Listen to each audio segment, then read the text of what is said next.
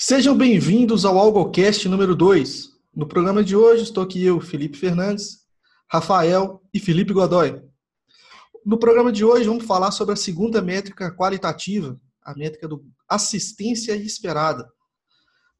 Rafael, fala para a gente aí o que, que é, seja bem-vindo primeiramente, né? E fala para a gente, para nossa audiência aí, o que, que seria esse assistência esperada. É, bom dia, boa tarde, boa noite, pessoal. Então, hoje a gente vai falar de assistência esperada e assistência esperada é o, o, passo seguinte ao gol esperado, que a gente falou semana passada, no, quer dizer, no podcast passado. Se você ainda não ouviu esse podcast, leu nossos textos, acho que fica a sugestão aí. Mas a ideia é a seguinte, a gente tem o valor do, dos gols esperados, né? Então, a gente pega as finalizações de um jogador, a gente calcula usando nossos modelos, a gente vê quantos gols a gente esperava que esse jogador faria com esses tipos de finalização. A assistência esperada, a gente está olhando para os jogadores que deram os passes para essas finalizações.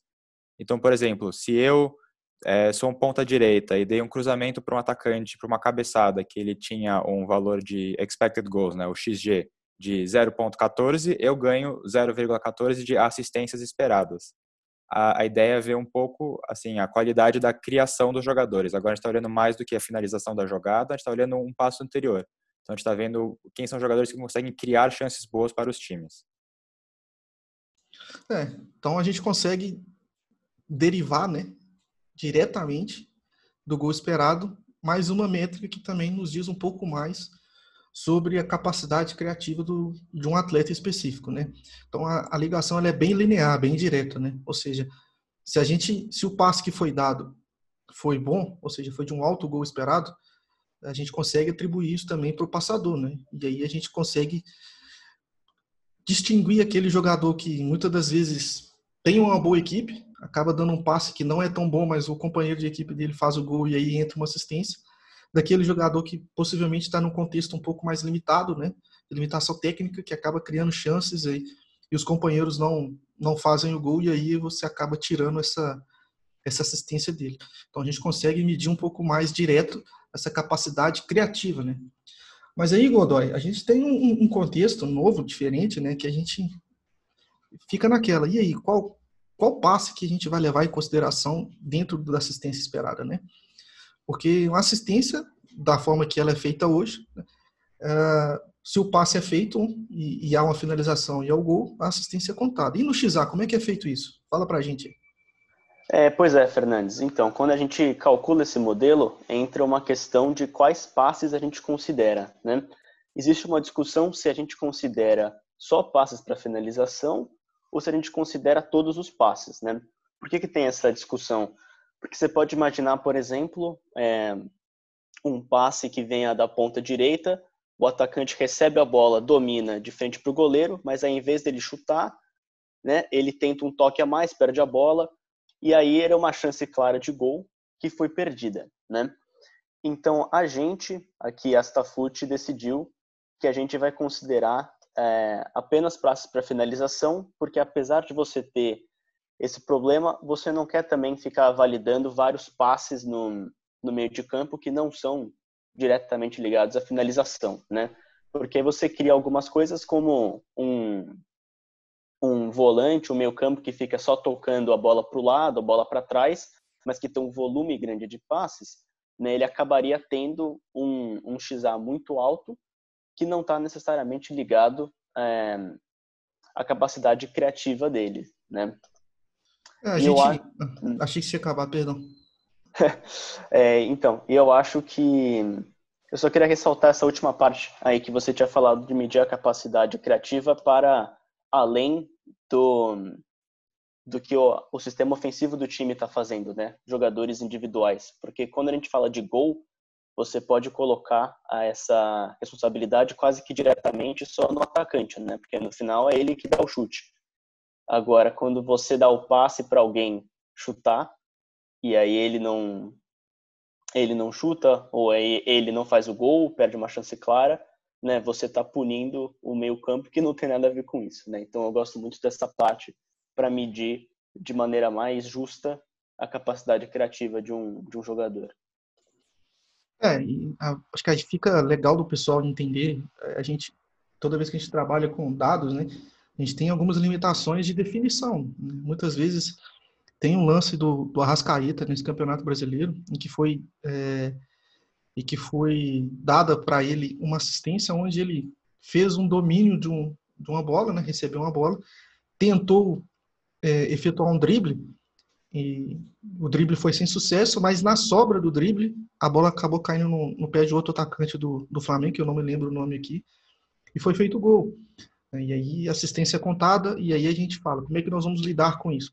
Então é, é por isso que é importante a gente ter muito bem os critérios definidos, né, para os modelos, para que a gente uh, saiba realmente o que a gente está medindo, né, Rafael? É, se eu não me engano, essa chance que você está falando é o, o, gol do Lincoln contra o Havaí, do Flamengo. E é, é, é, realmente importante falar isso, porque às vezes a gente fala de dados no futebol, parece que assim, os dados são é, uma instituição, algo que já vem pronto, fixo, mas não, são empresas diferentes que coletam esses dados e cada uma entende que uma assistência é uma coisa ou outra. Então, acho que se tem gente que está começando a mexer com essa coisa de análise de futebol e dar uma olhada, fica também uma lição aqui, porque sempre questione os dados que você tem, tente verificar o que, que eles estão exatamente indicando, o que, que eles estão coletando, o que, que eles estão deixando de coletar. E acho que foi um trabalho legal que a gente fez agora para esse modelo de XA, para tentar entender fazer eh, tomar as decisões do nosso modelo, né? Então, por isso a gente está levando em consideração eh, os passes ou toques na bola que viraram finalização depois. É, eu acho que é importante falar também que a gente entende que tem casos assim que o cara deu um passe açucarado, daí o cara inventou de querer driblar o goleiro, foi desarmado e podia ter sido uma assistência. E a gente vai, a gente já está olhando outros modelos que vão poder dar, dar o crédito para esse meia que fez o bom passe e talvez até tirar o crédito desse atacante que perdeu a bola mas acho que a gente está indo assim no passo a passo, a gente não quer correr muito mais rápido do que a gente pode agora, vamos cada vez é, indo passos diferentes para chegar nesses modelos mais complexos daqui a pouco. Mas acho que o XA já nos dá muita informação muito interessante, principalmente aplicado para o Brasileirão. É, e é muito bem levantado, né, Rafael? Porque a gente tem que definir o escopo da métrica muito bem claramente, porque uh, para que a gente saiba realmente interpretar o resultado, né? Que aí, por exemplo, a gente sabe que esse tipo de situação o nosso modelo não vai pegar. A gente vai pegar simplesmente aquele passe mesmo que, que termine em finalização. Então a gente sabe realmente o que, que a gente está olhando. E esse tipo de situação, beleza, a gente consegue medir uma capacidade criativa maior dos jogadores? Sim. Né? Se, por exemplo, conseguíssemos pegar essa questão do, do passe em que o atleta recebe, tenta driblar um, driblar dois e perde a bola, por exemplo. É, a, a, gente já tem modelos, né, Rafael, que a gente está construindo, que muito em breve a gente vai, vai falar sobre isso. Uh, mas o, não, o objetivo do XA não é esse. Né? O objetivo do XA é, é justamente pegar aquela chance que foi finalização, para a gente comparar diretamente com a assistência, é, que é uma métrica quantitativa. Né? Então, deixando isso bem claro, né, vamos começar a, a falar um pouquinho do Campeonato Brasileiro aí de 2019. Nós puxamos aí na nossa base de dados né, e, vamos falar aqui rapidamente para o pessoal entender um pouco mais o que, que é esse, essa assistência esperada, o, o XA. É, o, o, o, Rafael, eu sei que, que puxou essa lista para a gente, né? Fala um pouquinho aí sobre esses top 5 aí de, de XA acumulado durante o, o Campeonato Brasileiro de 2019. Claro.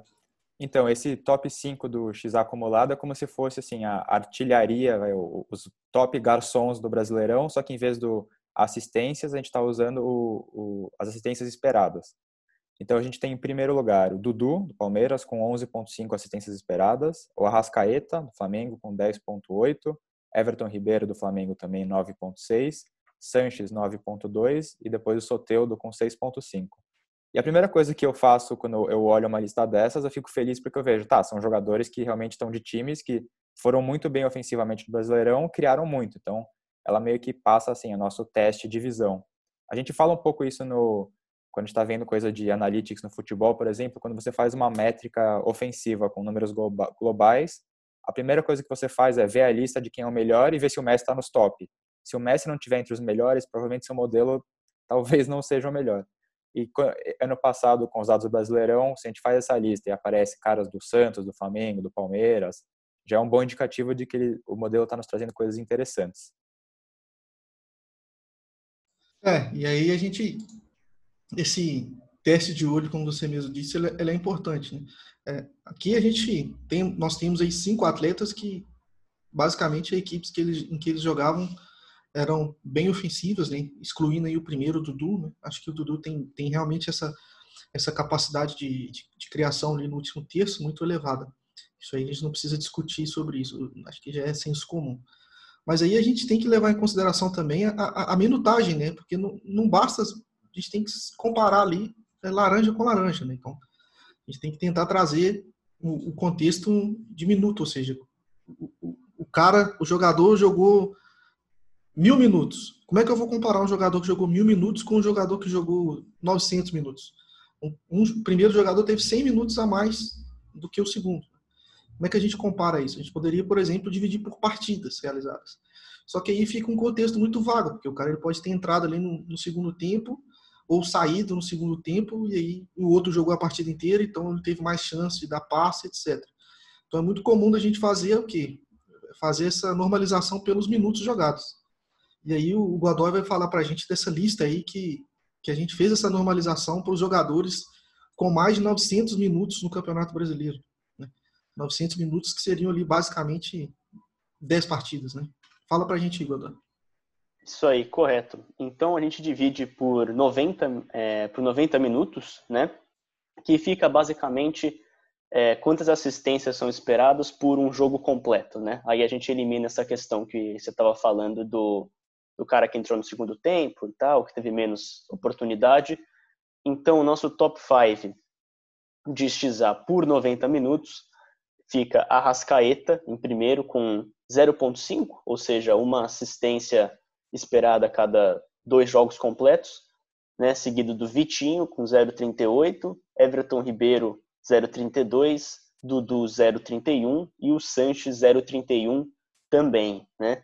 de novo o Flamengo dominando o, o top 5, o que é completamente esperado, porque a equipe que uma equipe muito ofensiva, uma equipe que criou muito no Campeonato Brasileiro, tinha muitas chances todo jogo, então faz perfeito sentido a gente ver né, que o Arrascaeta está é, tá em primeiro, que você tem o Everton Ribeiro, inclusive o Arrascaeta que foi o né, o grande garçom do Campeonato Brasileiro, com 14 assistências em 23 partidas. Né? Em comparação, o Dudu deu 11 assistências, mas jogou 36 partidas. Né? Então, fica aqui claro como é importante a gente fazer essa normalização. Né?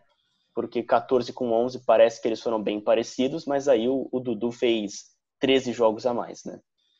É, e, e, quando a gente normaliza e começa a comparar da mesma laranja com laranja para deixar no, no, no, no, senso comum. Aí começa a aparecer algumas coisas que já estavam um pouco mais escondidas, né, Rafael? A gente começa a ver aqui um Vitinho na segunda colocação com 0.38. Acho que ninguém assistindo o campeonato tinha essa percepção. Né? Acho que ninguém fora ali do, do próprio corpo técnico do Flamengo. Então a gente, quando a gente começa a fazer esse tipo de normalização, que a gente começa, o dado começa a mostrar para a gente algumas situações em que uh, normalmente a gente não não estaria observando. E aí fica a cargo depois da análise de vídeo, né, entender o contexto dessas assistências do Vitinho, né? E aí já é outra outra etapa do processo, por exemplo, se a gente estivesse fazendo um scout, uma análise de adversário, enfim, isso ficaria para uma outra etapa. Tá? Então, o dado aqui ele não vai te dar todas as respostas, mas ele vai te mostrar algumas situações claramente onde o, o joio começa a separar do trigo, algumas situações ali que, cara, isso aqui não era esperado, deixa eu dar uma olhada, né? Porque um Arrascaeta em primeiro lugar, acho que todo mundo esperava isso. A quantidade de, de volume ofensivo que o Flamengo teve, a, a capacidade criativa que o Arrascaeta mostrou nos últimos anos aqui no, no futebol brasileiro, é mesmo no, no, no, time do Mano Menezes, né, do Cruzeiro lá, era algo assim, fora da curva. Né? Imagine ele no Flamengo. Né? É, acho que o pessoal não consegue entender quanto que 0.5 é alto. Né? Acho que é difícil a gente expressar o quanto que uma Isso é, uma, é muita coisa por um jogo, cara. Sabe? É muita coisa. É, é uma chance de, de 0,25% de XG, por exemplo, é uma, é uma grande chance, cara. Você está dizendo que está criando uma chance que um jogador mediano vai fazer o gol um, um gol a cada quatro chances. E a gente está dizendo que o Arrascaeta, teoricamente, tem a capacidade de criar uma grande chance de meio, de, de 50% de chance de conversão. Então é a chance de altíssima, né? De é. Uma qualidade altíssima de conversão. Isso pode ser que tenha sido em mais de um passe, né, Rafael? Yeah. Não, e falando também desses jogadores Arrascaeta, Dudu, assim, é, é meia assistência esperada por jogo, né? Dudu 0.31. Então, só assistência, sem contar os chutes que ele dão e outros passes que daí a gente vai falar em outros podcasts que também geram perigo. Então, isso é só olhando, assim, momentos que o cara deu um passe que virou uma finalização. Então, é um número muito alto. É lógico que tem mérito dele estarem dando passes para o Bruno Henrique, para o Gabigol, ou para o Luiz Adriano, no caso do Dudu, que são atacantes que vão conseguir converter muito gol, vão estar em posições inteligentes, mas eles também têm muito mérito nesse número. Né? A gente pode falar que é só o mérito do atacante que está recebendo passe e finalizando. Na verdade, às vezes fica até parecendo que o mérito é mais de quem deu passe do que quem está fazendo gol. É, eu acho que um outro exemplo interessante que a gente pode falar, que é, é, é bem claro assim, finge que você é um analista de futebol sei lá, de algum país na Europa, não acompanha muito o Brasileirão. Chegou aqui no Brasil e quer ver quem é os melhores criadores do, do Campeonato Brasileiro, né? Quem gera mais oportunidades. Daí o que você faz primeiro, por exemplo, você pega a lista de vamos ver quem deu mais assistências ano passado e faz ali do maior para o menor. E você, um caso que a gente viu aqui que seria interessante, você vai ver que o William Arão deu mais assistências ano passado do que o Casares. O William Arão deu cinco assistências, o Casares deu uma. Então, você, se você só olhar assistências, talvez você chegue e pense, nossa, esse William Arão é um meia criador, um camisa 10, muito melhor do que esse Casares. Mas a gente que acompanha, que assiste, sabe que não, que é outra posição, são outras características. E se a gente olha o número de assistências esperadas, já começa a fazer mais sentido com aquilo que a gente vê no jogo. O Casares, ano passado, teve 6,4 de é, assistências esperadas no ano, só que ele só teve uma. Daí acho que daí talvez tem um pouco do Atlético, a, o ataque do Atlético Mineiro, é, não teve uma conversão de gol tão alta. E o Arão, ao contrário, ele teve só 1,7 de assistências esperadas ano passado, mas ele teve 5 assistências. Então, quer dizer, ele estava dando muitos passes que os atacantes do Flamengo já estavam é, fazendo mais gols do que era até esperado. Mas acho que esse fica um caso é, bem claro, assim, de a gente olhar que, que o XA nos diz muito mais sobre um jogador do que simplesmente o número de assistências. É, acho que a gente puxou os números também, de repente o Godoy quer dar uma passada sobre casos como esse, em que o cara teve muito mais é, assistências criadas do que realmente viraram assistências. É, pois é, é um, isso é algo que já faz parte da discussão desde sempre, né? Quando você fala, poxa, meu time tem um, um meio campista tão bom, camisa 10, mas o meu atacante não converte, né? E aí fica essa, essa discrepância. Tem alguns números que são realmente muito discrepantes, como você falou, o exemplo do Casares, que teve 6.4 de XA, mas só uma assistência, né? Mas você tem também, por exemplo, o Caio Henrique, que teve 5.2 de XA e duas assistências, o Reinaldo, 4.1 de XA e uma assistência, o Marrone, né, 5.0 de XA e duas assistências, e o David, 4.9 de XA e duas assistências. Então, isso começa a, a te mostrar que alguma coisa fora do normal está acontecendo, né? Por que, que você tem essa discrepância tão grande? E aí entra, como vocês já falaram, a questão da, da análise de vídeo. Não tem jeito, você vai ter que ver a partida para entender. Você pode ver quando que foram esses passes que tinham um XA alto e que não viraram gol, o que, que aconteceu. Né? É, te cria várias oportunidades de, de análise, né? Até no contexto do scouting. Você pode ver, por exemplo, o Casares pode falar, poxa, é, se eu olhasse só o número de assistências, é, ele nunca ia se destacar, porque ele tem uma assistência no campeonato inteiro.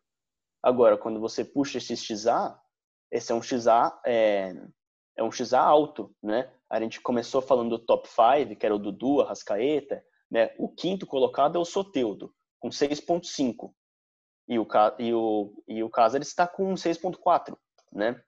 Então você tem é, um número muito alto, então você tem essa noção de que é um cara criativo. Você pode começar a olhar com mais atenção, né? E você pode é, e o, o, o, erro contrário seria feito com o Arão, né? Você achar que o Arão é um jogador extremamente criativo, o que não é verdade. Né? Eu gostei muito quando a gente puxou essa lista de ver principalmente quando a gente normaliza para 90 minutos jogados a questão do Vitinho, né? O Vitinho que fica meio esquecido né, entre esse elenco galáctico do Flamengo, né? Porque realmente com Gabigol, Bruno Henrique, Rascaeta, ele acaba ficando meio em segundo plano, mas ele se mostra um jogador extremamente criativo, né? 0.38 de XA por 90 minutos é muito alto, é muito alto mesmo. Então, se eu tivesse vindo de fora agora e tivesse procurando alguma opção para a minha equipe, digamos, na Europa, achar alguém no Brasil com uma boa capacidade criativa, eu colocaria, por exemplo, o Vitinho na lista. Até porque você tenha o contexto sempre na contratação de um jogador, né? Quando você vê que ele tem esse número alto por 90 minutos e você olhar que ele não tem tantos minutos quanto o resto da equipe, você vê que ele também é um cara que pode te vir mais barato, né? Porque é um cara que está no banco, é um cara que não está jogando tanto, então você começa a criar essa sequência de pensamentos, né? Eu achei isso a parte mais interessante quando eu olhei todos esses números do XA.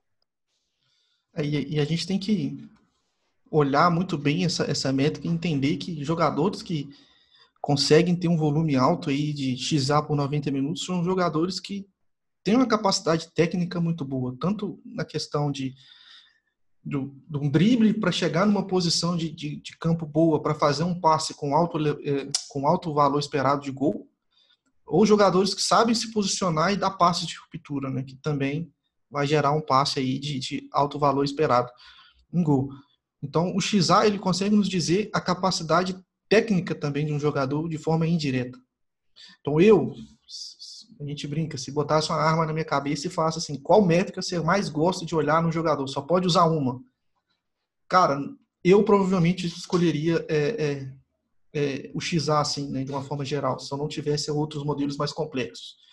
Tá? Porque ele, ele, ele diz para a gente muito mais do que é, passes para finalização, passes em profundidade. Ele, ele diz para a gente uh, se o cara tem capacidade técnica de furar uma linha defensiva, se ele, por exemplo, um, um, um, time como o Flamengo, ele vai enfrentar equipes que vão fechar muito mais o bloco, né? Vão, vão, vão, ficar muito mais postadas defensivamente. Então ali você é muito mais difícil encaixar um passe, né? Então ali você já isso já, já, dá muito mais informação para a gente. Né? Então a gente tem, obviamente a gente também tem limiares ali de XA para para pontas, para atacantes, para meio-campistas. E aí, quando a gente começa a trazer um pouco mais isso, isso para outras posições do campo, a gente também tem que fazer algumas alterações nessa métrica para a gente, ou seja, criar outras métricas para que a gente possa ter um contexto muito maior e consiga entender uh, a influência daquele atleta dentro da sua função no campo, né? Que tem muitos atletas ali que a função dele não é simplesmente dar assistência, por exemplo, o Arão. Né? A função do Arão não é dar assistência ali dentro do contexto do Flamengo. Caso ele dê, tudo bem. Mas aí a gente tem que tentar fazer uma normalização dentro do, do, do contexto e, e, da função dele dentro do campo para que a gente consiga é, realmente saber o impacto dele para a equipe, enfim. E aí é, é, a parte que a gente pode, podemos falar, né, que são um preview aí de outras métricas de criação uh, ofensiva. Porque primeiro a gente tem o XA que a gente falou aqui no, no, no, programa. E a gente falou, começamos falando um pouco da limitação dele, né? E aí a gente tem uh, que, outros passes de forma quantitativa, ou seja, de medir quantidade. A gente pode olhar, por exemplo, para a questão de criação ofensiva, passes direto para a área, né? Que são passes ali que, que, a gente, de certa forma, demanda uma capacidade técnica elevada, tá? Obviamente não vai ser sempre assim, mas em forma geral é, é, é, ele, ele demanda isso. Passes de progressão para o terço final. Obviamente isso não, não vai ser aplicado em, em, em, pontas, por exemplo, que joga em amplitude já no terço final, dependendo da equipe. Então isso pode fazer mais sentido para um lateral construtor né? ou para um volante construtor. Então por isso que a gente tem que enfim, entender o contexto e tentar fazer algumas adaptações, mesmo que elas sejam quantitativas, que tem certos tipos de métricas, mesmo que elas sejam medidas em quantidades, possam fazer sentido. Tá? A gente também tem o, Expected Goal Build-Up, né, que é o XG Build-Up, o XG Chain, que a gente também vai falar em breve, que são aí já envolve um pouco mais questão de posse de bola, né, que, é um, que, que a gente faz um zoom out né, na, na análise, da, a gente olha não, não de forma micro, não de forma do atleta, mas a forma dentro do contexto todo da equipe, né, ou seja, questão das posses. E aí a gente tem uma, uma, métrica que o Rafael vai poder falar muito bem dela em breve, que é o é, a, a, gente não tem uma denominação em português direto, direito ainda, a gente está pensando como é que a gente vai chamar ela em português, mas em inglês é expected threat, threat, uh, que é basicamente ameaça esperada, assim, a gente não sabe ainda a denominação correta dela. Ou seja, ela, ela, ela é uma métrica, enfim, não vou dar spoiler, não, o Rafael vai falar muito bem sobre ela com, com muita propriedade. Uh, e para tem mais duas últimas aqui que são um pouco mais complexas também, que a gente vai ter que ter um programas exclusivos só para elas, que é o VAEP, né? o VAEP aí que foi uh, uma métrica derivada de um, dos, de um artigo que foi eleito o melhor artigo da maior conferência de análise de dados do mundo em 2019 ou 2018, se eu não me engano, acho que foi 2018, uh, que é o nome do artigo é Ações valem mais do que gols, né? Falam mais do que gols. E aí ele criou um framework onde que ele consegue medir, né? O valor de cada ação dentro de uma posse. A gente também vai falar um pouco sobre isso exclusivamente, porque é, um, é uma, uma métrica aí que vai vir para revolucionar a forma que nós enxergamos aí o Analytics também. E para finalizar, a gente tem o G Plus, né, que é um, uma métrica aí do, do, do, pessoal lá do American Soccer Analytics, que eles meio que criaram e a gente também vai, vai falar um pouco sobre ela. Uh, querem adicionar mais alguma, algum fato aqui para discussão? Rafael, Godoy? Sim, sim. É, achei legal quando você falou que se tivesse que escolher uma métrica do futebol para continuar falando, é o XA, e acho que eu concordo muito nisso. E acho que um pouco dos motivos, assim, um motivo que eu estava pensando que eu concordo é que o XA, querendo ou não, ele acaba ele é muito correlacionado com outras métricas de criação ofensiva. Então, se você pegar os caras que mais dão passes para áreas, mais têm é, esses passes para finalização, ou até progressão, passe que quebra a linha, geralmente é quem tem mais o XA, entendeu? Então, é, ele é muito poderoso porque ele acaba, ele acaba resumindo muito da capacidade criativa de um jogador. Óbvio que ele não te diz tudo, como eu te disse, às vezes tem os, o cara que dá o passe antes do passe, ele não ganha XA, e ele também é importante no time, mas é, muitas vezes esse cara também vai acabar dando assistências. Então, é uma métrica que se correlaciona com outras e é, realmente tem um poder gigantesco. É, outra coisa que eu lembrei, se você ainda não entendeu de repente o que quer dizer o XA ou não, teve, eu lembro que teve um cara que fez uma thread no Twitter, que a gente até conversou depois que a gente viu essa thread, que era assim, a gente falou, pô, era o uso perfeito para o XA. Porque acho que, eu não lembro, não lembro se foi um jornalista, um torcedor, que queria ver quantas assistências o Ganso deveria ter dado ano passado. Então, o que, que ele fez? Ele pegou todos os passes que o, o Ganso deu no ano, assim, para finalização, e meio que tentou fazer uma, dar uma nota, assim, ah, não, esse passe aqui deveria ter sido gol, o cara perdeu. Esse não, o passe não era tão bom, o cara não chutou, tipo, estava numa posição ruim, então talvez nem, nem seria uma assistência. E foi um trabalho sensacional, deve ter dado muito trabalho, e acho que para um jogador você fazer assim, olhando o vídeo tal, não tem problema nenhum. Eu até queria dar o crédito para quem fez, mas eu não lembro o nome agora. Se você, se alguém souber, a gente divulga de novo. É, mas o XA meio que já faria isso, né? Ele te diria quantas assistências você espera que o Ganso deveria dar em 2019 no Brasileirão. O número que a gente tem é por volta de 2.8, eu acho 2.9, e acho que ele não deu nenhuma no fim. É, esse é um dos grandes poderes do XA, porque fazer isso para o Ganso, só olhar os passes dele, ok, você vai gastar uma tarde fazendo, tentando criar um critério bonito. Agora, se te pedir para fazer para todos os meias de todos os times da Série A, daí já demora um pouco mais. E, e, talvez você vai começar a ficar cansado, talvez vai ficar perder um pouco de precisão. Por isso que o XA, assim, ele vai sempre repetir e fazer a conta do mesmo jeito. É, e também um jogador que está nessa lista que eu tenho muita curiosidade para ver como é que está o número de XA dele é, em 2000, 2020, na lista dos caras que foram abaixo do que o XA dizia, é o David, que está no Fortaleza. Que no Cruzeiro todo mundo criticava o David, falavam que ele era ruim de bola tal, mas os números de XA já mostravam que ele estava criando bastante chance até.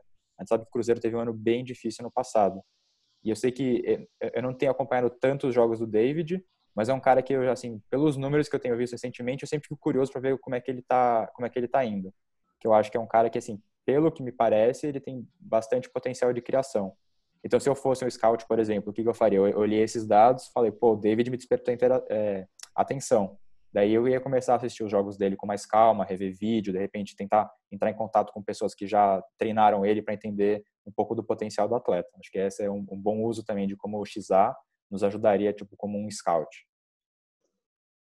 Comentários brilhantes aí do Rafa. Eu ia falar um pouco da, da mesma coisa, eu também ia falar que para mim o XA diz muito. Eu sou muito fã do XA, mais do XA do que do XG, porque eu acho que é mais difícil você enganar os XA, né?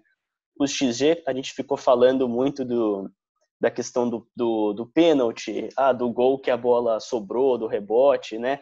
e aí você consegue mascarar que você estava né, muito abaixo na sua performance, fazendo um gol né, de pênalti, um gol que você deu sorte, né? O XA ele é mais difícil de enganar, ele é uma métrica mais pura e ele consegue às vezes te encontrar jogadores é, muito especiais que estão com, com pouca atenção, né? Então a gente trouxe aqui o caso do Vitinho, agora o Rafa trazendo o caso do David, né? Então é sempre algo a se ficar esperto. E eu queria só finalizar, talvez, é, comentando de novo desse trabalho aí sobre o, as assistências do Ganso, né? Entre aspas, foi um, meio um trabalho de assistência esperada para mostrar que essa, essa, tudo isso que a gente está fazendo, né? Como isso já existe, só que as pessoas talvez não soubessem que tem nome, que tem critério, que tem método, né? Então é legal ver que isso está ganhando força e a gente tem agora uma maneira mais é, rigorosa de, de analisar vários jogadores de uma vez e trazer isso de maneira mais científica, né? Mas é como a gente sempre fala, a questão de gol esperado, assistência esperada, né? A gente acabou fazendo uma, uma chuva de nomes com o VAEP, né? O Expected Goal Build-Up e o, o G+, né? Que tudo a gente vai falar com calma depois, mas é, como essas são coisas que já existiam informalmente, né? a questão do gol esperado, assistência esperada, é algo que sempre fez parte da discussão de boteco, né? Você sempre falava, poxa, mas ou passe também que, que o meu camisa 10 deu e o cara perde o gol, né? Então, a gente está só formalizando isso e eu acho isso, acho isso legal, sempre de acompanhar que, né, que que está ganhando uma certa atração. Espero que cresça ainda mais, mas por enquanto, né, vamos continuar trazendo essa discussão de maneira bem científica. Então é isso. É, agradeço todo mundo que nos acompanhou nessa jornada aí de 30 minutos nesse podcast. É, agradeço o Rafael, o Felipe Godoy, todo mundo que nos acompanhou e se você não conhece o nosso trabalho da Stafut nem do algoritmo, siga a gente nas redes sociais, é, que lá a gente sempre posta uns dropzinhos né, de de conteúdo, por exemplo, mapas de finalização, mapas de passe que a gente vai botar logo nesse Campeonato Brasileiro, fazer algumas análises sobre gol esperado. É, a gente está com muito, muita estudos engavetados, já prontos para serem feitos. Em breve aí a gente vai ter novidades, né, Rafael? Isso. É, eu só queria dar um recado final também para quem está começando a gostar de análise de dados no futebol tal. É, evento imperdível terça que vem tem a final da segunda divisão inglesa que o Brentford, que é, é um time depois pesquisem mais a história do Brentford, mas é, é o time que é um dos times mais data-driven do mundo, que a gente conhece assim, que eles usam dados assim, desde o recrutamento para escolher o elenco, para vender jogador, para treinos e tu, tudo que dá para usar dados eles usam. Eles têm um orçamento bem limitado e estão disputando vaga para jogar a Premier League é, ano que vem. Eu vou estar torcendo para o Brentford. Na verdade, assim, é o time que eles usam tanto dado que você nem precisaria torcer para eles, porque vai dar certo usando tanto dado mas eu vou torcer, porque é sempre bom torcer. A famosa zicada aí, o Rafael deu aquela zicada agora no Brentford. Mas enfim, é, acho que só para a gente finalizar esse contexto, o time é tão data-driven que o dono dele optou por não renovar o contrato do, da equipe técnica e do seu diretor esportivo, mesmo o time estando na quinta colocação da Championship, porque segundo os modelos internos, ah, estavam dizendo que a performance da equipe era correspondente a uma décima primeira colocação. Né. Então é um nível aí um pouco um pouco acima aí é, de gestão né, da que a gente está acostumado a ver. Isso o Liverpool começou com esse tipo de gestão é, há pouco tempo. A contratação do próprio Klopp foi baseada 100% em dados ah, e, e os frutos vieram em três anos. Né? Pode demorar, mas quando você tem métodos bem definidos, modelo de jogo bem definido, critérios muito bem traçados e usar a ciência, muito provavelmente vai dar certo. As pessoas confundem falando que futebol não é ciência exata, isso é verdade, futebol não é ciência exata, mas também eles não dão tempo do processo ser feito para colher os frutos. Então a pessoa planta e quer colher em seis meses, sendo que na verdade pode demorar aí dois, três anos. Porque na ciência a gente faz o quê? Observa, mede e, e refaz todo o processo. Observa, mede, faz o experimento. Observa, faz o experimento e mede. Observa, faz o experimento e mede. No futebol, o pessoal observa, faz o experimento, não dá nem tempo de medir. Começou a dar errado, já corta e vai e começa outra coisa novamente. Ele não tem o um processo iterativo. Então, o dado ajuda a gente nesse, nessa questão. Medir se, se as premissas que fizeram a, a, tomada de decisão ainda continuam vivas e, e no caminho certo. Podar aquilo que está errado para que a árvore possa crescer forte e, e, e dar os frutos que todo mundo espera. Então é isso, agradeço a todo mundo, obrigado, siga a gente nas nossas redes sociais, que a gente em breve vai ter muito conteúdo novo para vocês. Um abraço.